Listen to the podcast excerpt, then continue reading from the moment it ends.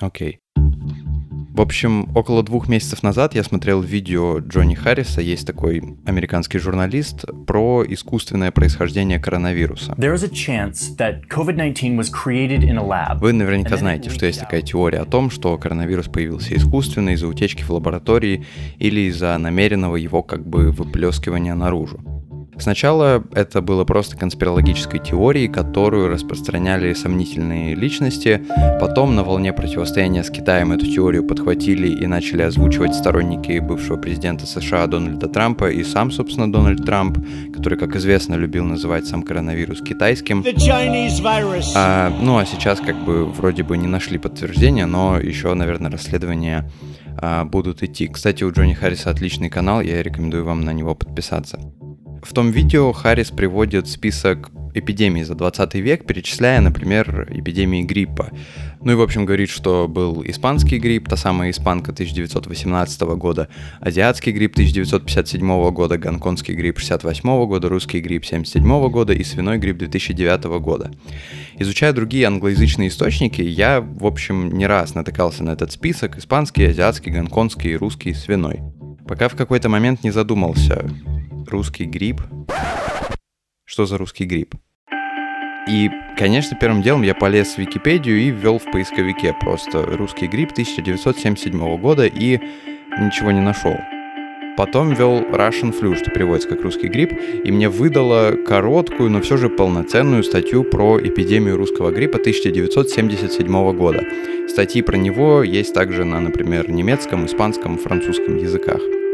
Пошел почитать просто в гугле по запросу список эпидемий 20 века. И все англоязычные источники пишут про грипп 1977 года, про русский грипп, как про известный исторический факт. То есть вот была испанка, был азиатский грипп и был грипп русский.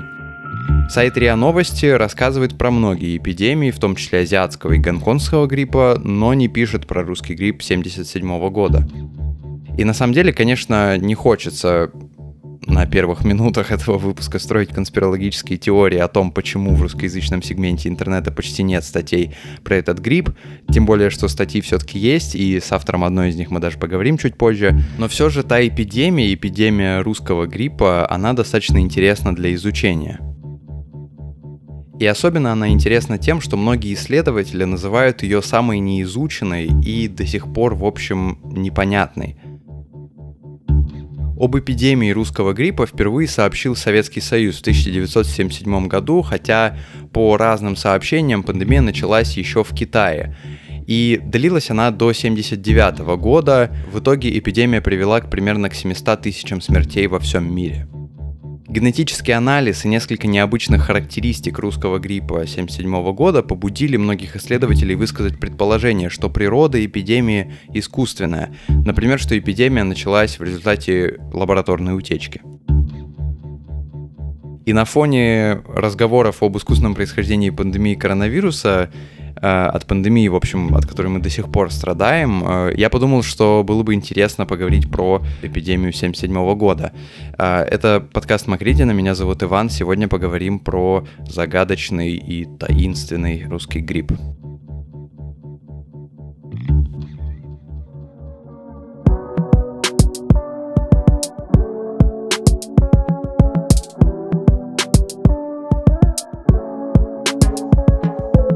Всем по порядку. Еще раз, о пандемии гриппа сообщил во Всемирную организацию здравоохранения Советский Союз в конце 1977 года, в ноябре. Однако исследователи утверждают, что впервые он появился в Китае в начале 1977 года, но Китай просто не сообщал никому про то, что у него вот такая эпидемия происходит на территории государства.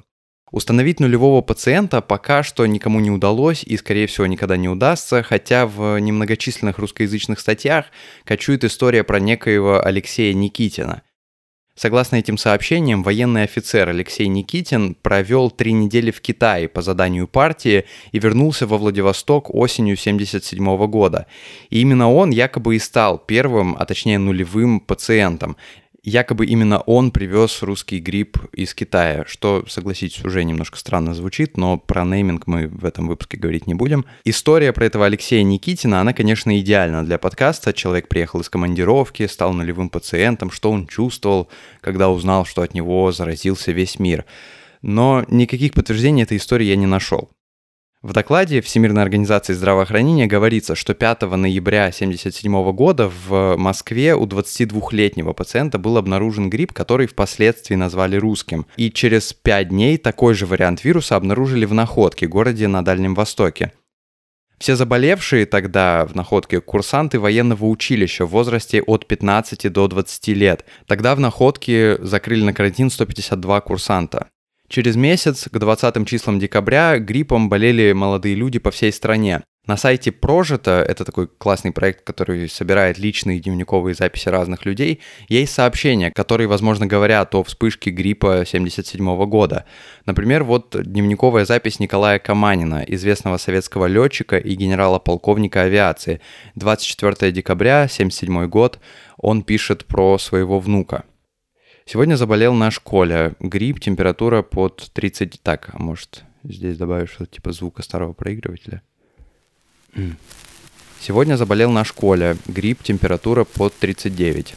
Вот, да, так лучше. В последние дни эпидемия гриппа быстро распространяется по Москве. Коля сказал, что из 34 учеников его класса на уроки ходят не больше 10-11. Или вот, например, запись из Одессы, пишет Владимир Афанасьевич Швец, учитель музыкальной литературы, 26 декабря 1977 года. Из-за гриппа школа почти пуста, а Вива Давыдовна недовольна из-за срывающегося капустника. Одиннадцатый класс вел себя очень нагло, погода резко меняется, вчера был дождь, а сегодня ветер и холод. Вчера по радио сообщили о смерти 86-летнего Чарли Чаплина.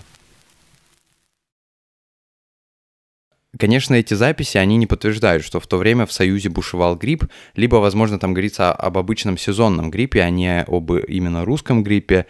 Но, исходя из контекста в этих письмах, можно судить о возрасте заболевших. Ведь, например, Владимир Швец, учитель школы, говорит, что из-за гриппа школа его почти пуста, равно как и летчик Каманин передает слова своего внука о том, что в классе присутствует совсем мало детей. При этом сами эти люди, которые вели дневники, в их дневниках ни после, ни до нет сообщения о том, что, например, вот теперь я подхватил грипп там от своего э, внука. То есть конкретно в этом случае заболевшие молодые люди. И опять же, это совершенно не означает, что грипп, которым болели эти люди, это именно русский грипп. Однако интересно, что согласно сообщениям ученых, которые изучали эпидемию русского гриппа, у него была одна особенность. Им в основном заболевали молодые люди до 25 лет. Для того, чтобы понять, почему так происходило, нужно немного углубиться в само строение этого варианта вируса и немного в историю. А во Вьетнаме бьют тревогу. В этой стране обнаружен более заразный штамм COVID-19. Нас теперь вообще не удивить подобными сообщениями. Мы привыкли раз в несколько месяцев узнавать, что появляется новый вариант коронавируса, который опаснее, заразнее, устойчивее к прививкам. Так появился альфа-штамм британский, затем бета южноафриканский, гамма бразильский, и вот сейчас все говорят про дельту, индийский штамм.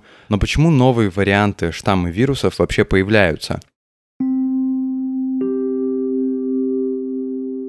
Когда вирус попадает в популяцию людей, он размножается, и при каждом цикле этого размножения меняется случайным образом по чуть-чуть. Те люди, что уже переболели каким-то штаммом, например, штаммом альфа-коронавируса, имеют к этому альфа-штамму иммунитет и, соответственно, больше шансов этому штамму противостоять. Это не значит, что они не могут заболеть тем же штаммом во второй раз, но все-таки шансы противостоять ему выше.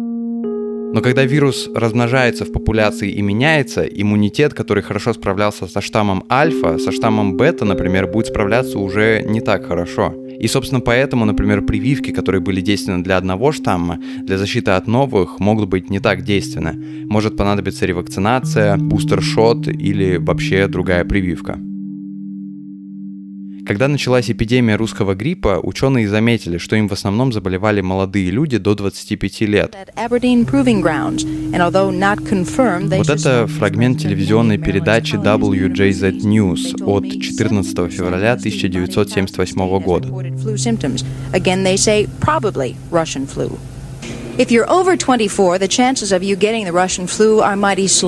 Корреспондент говорит, что если вам больше 24 лет, вы вряд ли заболеете и добавляет, что вообще сообщается, что около 70% молодых жителей штата, тех, кто ходит в школу и колледжи, болеют сейчас гриппом. Но грипп, который появился ни с того ни с сего и при этом поражает только людей до определенного возраста, это странно. И если люди более старшего возраста им почти не заболевали, значит у них был иммунитет. Если у них был иммунитет, значит они им уже болели. Когда ученые получили образцы вируса гриппа, они посмотрели на его строение и обнаружили, что он очень сильно похож на вирус 20-летней давности. А, то есть так, такое было ощущение, что он все это время не циркулировал, потому что если он циркулирует, то он постоянно размножается, и новые мутации накапливаются в геноме. Это Полина Лосева, биолог и научный журналист. Она написала, пожалуй, единственную качественную статью про русский грипп на русском языке. Ссылка на эту статью в описании эпизода. То есть вирус этот не циркулировал и не мутировал. Но такого просто не может быть, только если этот вирус где-то проспал или был, например, заморожен в какой-то лаборатории.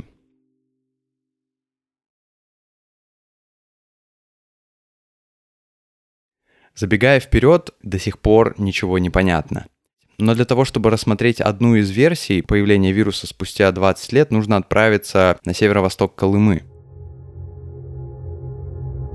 Многие из населенных пунктов, которые здесь встречаются, были основаны еще во времена ГУЛАГа, как, например, села Михалкина, Амбарчик и место с говорящим названием «Край леса».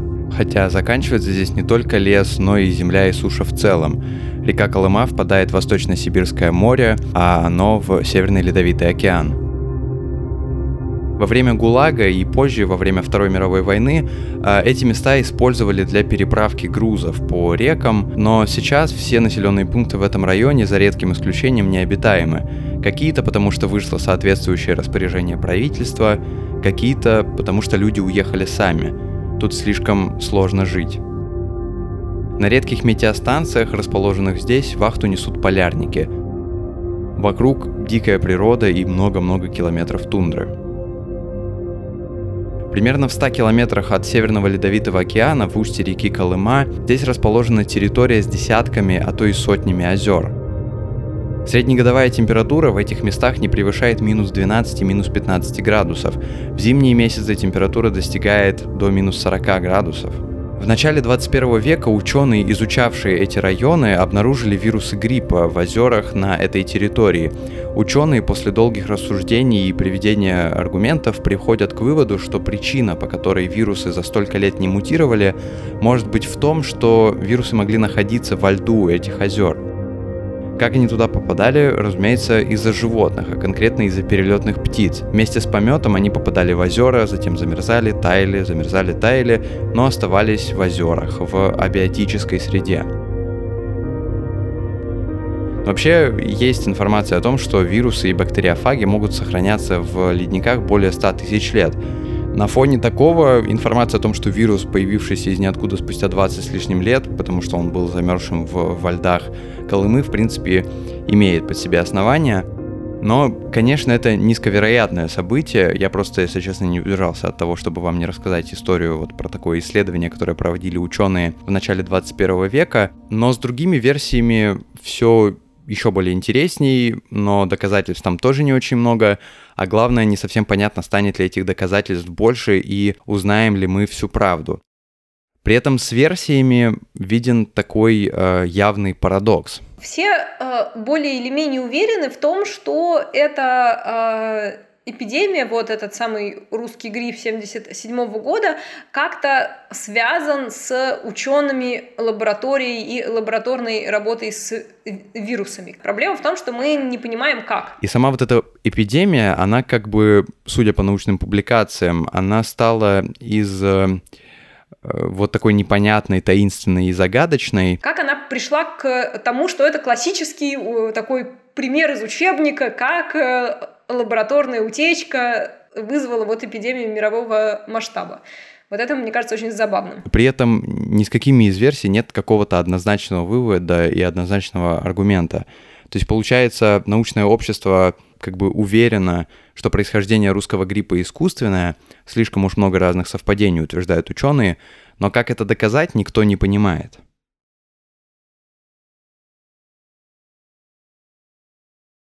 Есть еще одна версия.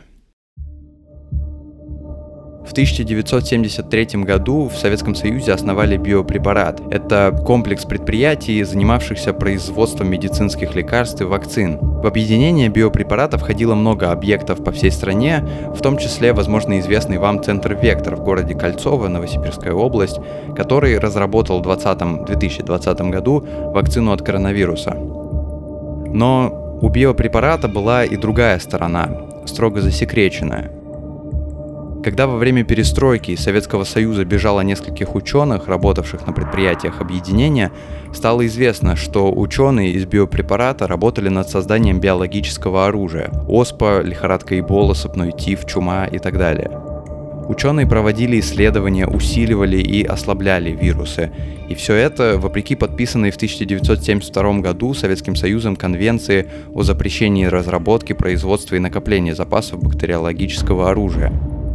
Оружие это советские ученые разрабатывали чтобы иметь возможность напасть таким образом на другие страны, в первую очередь на США, как на главного противника. Ну и, конечно, потому что были уверены, что все а, занимаются тем же самым. Нам, соответственно, тоже нужно разрабатывать а, биологическое оружие. В общем, в такой необходимости в какой-то момент убедили Брежнева и в 1973 году основали биопрепарат. Так вот, эпидемия русского гриппа, по убеждению некоторых ученых и исследователей, следствие разработки биологического оружия на биопрепарате.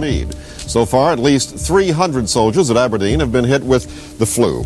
Identification of the Russian flu strain came after doctors... Фрагмент все из того же репортажа, который я нашел в архивах WJZ. 78 а, год, США. Ведущий говорит, что сообщается о 300 заболевших солдатах на военной базе. Собственно, такие сообщения о том, что солдаты заболевают, используют в защиту версии с биологическим оружием, как бы намекая, что русский грипп ударил куда надо. Но он же ударял, судя по всему, и по военным в России, скажете вы. Да, это действительно так, но те, кто верит в версию с биологическим оружием, говорят, что вирус разрабатывался как биологическое оружие, но просто-напросто утек по недосмотру военных из лаборатории, и поэтому им заболели военные в России, затем простые люди по всему СССР, затем люди во всем мире, в том числе военные других стран. Если честно, мне эта версия кажется скорее конспирологической, но опять же, есть примеры, когда такая утечка становилась причиной вспышек разных болезней в Советском Союзе. Самый известный пример из СССР – эпидемия сибирской язвы в Свердловске, ныне Екатеринбурге.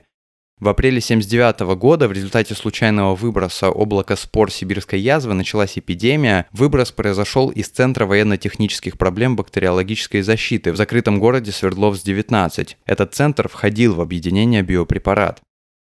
Официальные СМИ советские об этой вспышке сообщили лишь через год после нее, причем там были очень такие абстрактные сообщения. Ну и поэтому, мне кажется, версия с русским гриппом как биологическим оружием может и не слишком правдива, но в любом случае узнать мы об этом сможем лишь, скорее всего, где-то к 2050 годам, потому что сведения о подобных авариях остаются засекреченными на протяжении 75 лет. Ну и, как мне кажется, еще одна причина, почему версия с биологическим оружием совершенно несостоятельна – русский грипп был очень слабым. Люди, молодые люди, заболевшие им, болели, по сообщениям из тех времен, не сильно, и в отдельных случаях вирус погибал при температуре там 36-37 градусов. Человек очень быстро выздоравливал. Поэтому, конечно, странно, если бы этот вирус такой слабый был использован в качестве биологического оружия. Можно было что-нибудь помощнее выбрать. Новичок там, например. И еще встречается версия о том, что эпидемия случилась вследствие неудачных испытаний вакцины. Возможно, где-то разрабатывали вакцину от гриппа на основе инактивированного вируса, но этот грипп, скажем так, э, не доубили, не добили. Военных использовали для, ну, типа, клинических испытаний, но в итоге оказалось, что недобитый вирус не повышал иммунитет, да, не, не, против, не помогал противостоять этому гриппу, а все же военных заражал после прививки, но болели они не сильно, потому что сам вирус был ослаблен. И это, кажется, самая состоятельная и логичная, я бы сказал, версия, но, как я и говорил в начале, этого блока до сих пор толком с версиями ничего не понятно. И непонятно, узнаем ли мы когда-нибудь, что это была за эпидемия. В конце концов, все эти версии выдвигаются западными учеными, которые изучают редкие утекшие документы и там строение этого вируса. Да даже вот фрагмент этой телепередачи, которую я включал вам сегодня, я нашел ее в архиве, в американском архиве, а в русских ничего подобного нет. Русские ученые, которые, возможно, работали на биопрепарате, или, например, военные, которые участвовали в испытаниях вакцины, они либо уже умерли, либо молчат.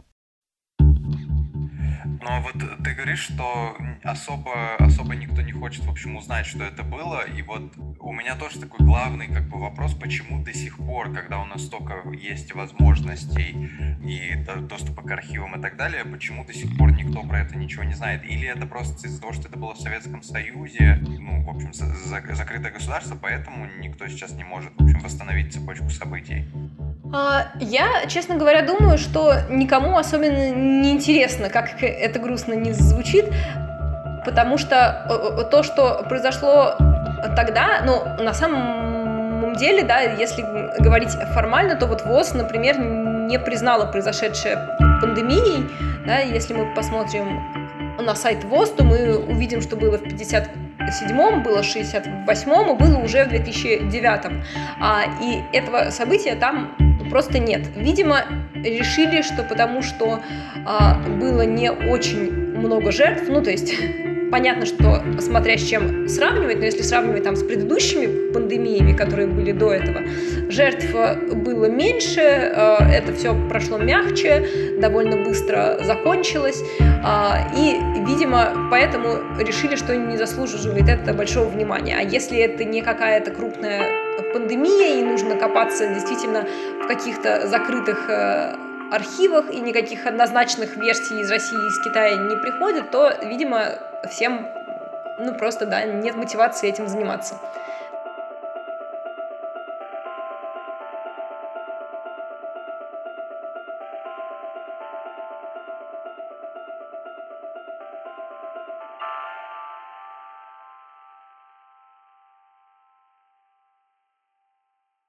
Как обычно, в конце хотел немного о своих ощущениях рассказать. Пока готовил этот выпуск, да, постоянно сталкивался с тем, что искусственное происхождение э, этого русского гриппа — это как бы свершившийся факт. Многие ученые, исследователи приводят эту как бы эпидемию как бы в пример да, того, что бывает, если вирус утекает. Но как говорила Полина, мы не можем точно сказать, потому что многие архивы, особенно в России, до сих пор засекречены, и непонятно, откроют ли к ним когда-то доступ. То же самое, я думаю, в принципе, и с китайскими архивами. Также, например, несколько лабораторий, входивших э, в биопрепарат, они до сих пор закрыты для общественности. И вот эти истории такие, они мне в очередной раз дают такое чувство, когда ты в очередной раз сталкиваешься с тем, которое дарит мне мурашки даже вот сейчас, э, чувство, а сколько еще всего такого секретного, и неизвестного хранится в архивах. И что случится, когда мы об этом узнаем? Поменяется ли что-то? Сможем ли мы задать вопросы непосредственным участникам событий или, например, не захотим, я не знаю, ворошить прошлое, да, а участники событий, возможно, вполне возможно, к тому времени уже вообще скончаются, и мы не сможем ничего толком узнать. А, это просто моя мысль о том, что сколько всего интересного, секретного, и как интересно на самом деле это все изучать, если, например, где-то это там рассекречено. Uh, anyway, это был подкаст Макридина. Спасибо, что дослушали до конца. У меня, не забывайте, есть Patreon. Это такой сервис, который помогает мне, поможет мне, если вы будете, если вы подпишетесь на меня там за небольшое пожертвование 1, 2, там 5 долларов в месяц. Um, еще у меня есть э, сервис, который называется Cloud Tips. Это типа единовременное такое пожертвование. Вот. Ну и как обычно у меня есть Инстаграм. Добавляйтесь там, подписывайтесь, отмечайте, когда слушаете меня в историях. Обожаю, когда отмечают в историях, как слушают мой подкаст. Мое тщеславие ликует. Я репощу всегда все к себе, отправляю вам сердечки. А любые там вопросы, что угодно, как угодно хотите, пожалуйста, еще что нужно сказать? А, да, этот подкаст есть на всех платформах, есть в Apple подкастах, в Яндекс Музыке, в Google подкастах. Теперь есть официально на Spotify. Он уже на самом деле давно есть на Spotify, у меня там даже какие-то слушатели есть. Но сейчас э, Spotify официально пришел в Россию.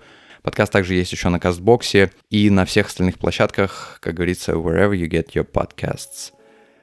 Еще раз спасибо, что слушали этот эпизод, и до следующего выпуска.